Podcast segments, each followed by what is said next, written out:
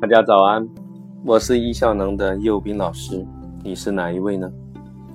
欢迎新朋友，也欢迎所有的老朋友。这集讲的内容，我们都跟精力有关。我们在上节课讲了睡眠，那我们这节课要讲讲另外的习惯。时间管理的基础是精力管理，精力管理的核心是管理好自己的节奏与节律。当当我们睡好了，我们也能保持运动的习惯，那我们就要非常关注吃了。现代人呢，身体有问题，多半是缺少运动。多半是因为吃错了。我们虽然知道饮食的金字塔，可是很多人很难做到，这是一个习惯的问题。不过今天我们来谈谈标准。标准是什么呢？我们要维持最好的蛋白质的吸收，我们要保持血糖的平衡，不易饥饿，也不易囤积，这是四条标准。具体要怎么做呢？我大概讲几条做法。第一，你一定要注重饮食的这个顺序，早上要吃得好，中午要吃得饱，晚上要吃少。如如果你把这个顺序颠倒了，早上不吃，中午随便吃，晚上使劲吃，那你就完蛋了，睡眠会不好，然后白天呢？因为早上没吃饭，快到中午的时候，或者甚至中间休息的时候呢，你就开始低血糖了。这时候就没办法进行脑力劳动了，因为一个人百分之八十的葡萄糖都要供应给大脑，所以呢，保持血糖的平衡很重要，就体现在顺序上。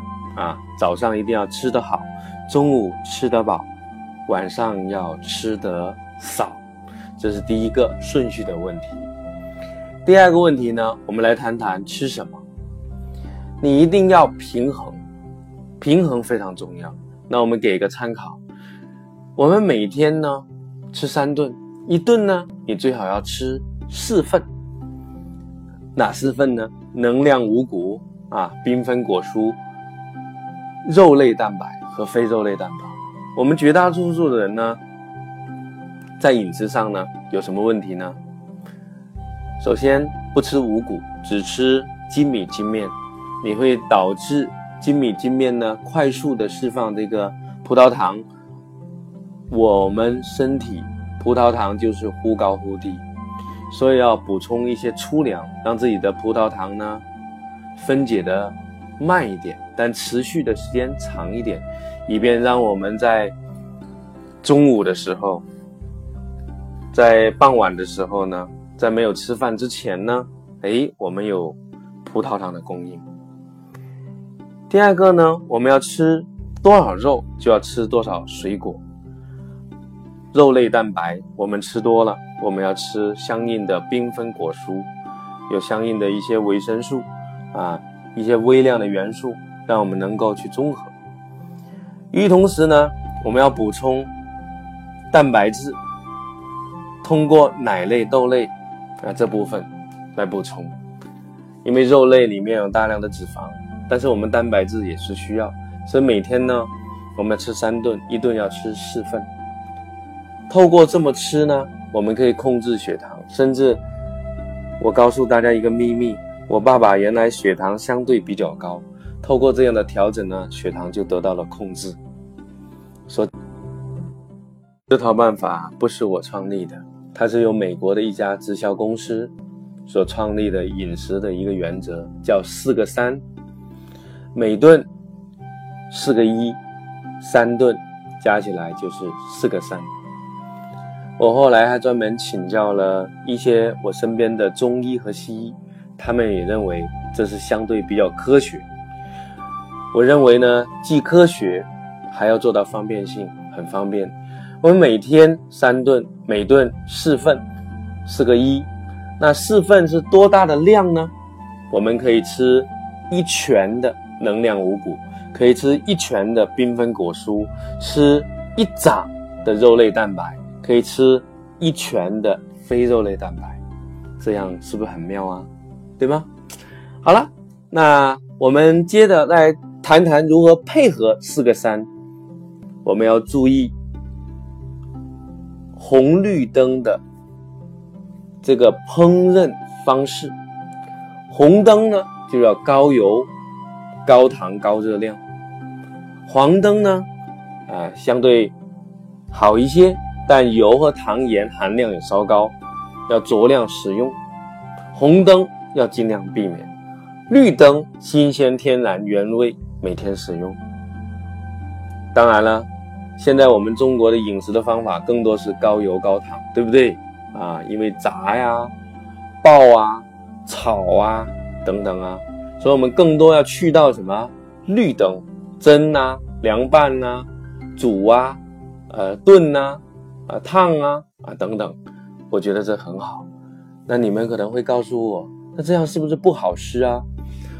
没错啊，慢慢你就习惯了。饮食重点的是健康，其次才是好吃。如果做到既健康又好吃。那就非常非常妙了。还记得我曾经跟你讲过吗？又有多自律，就有多自由。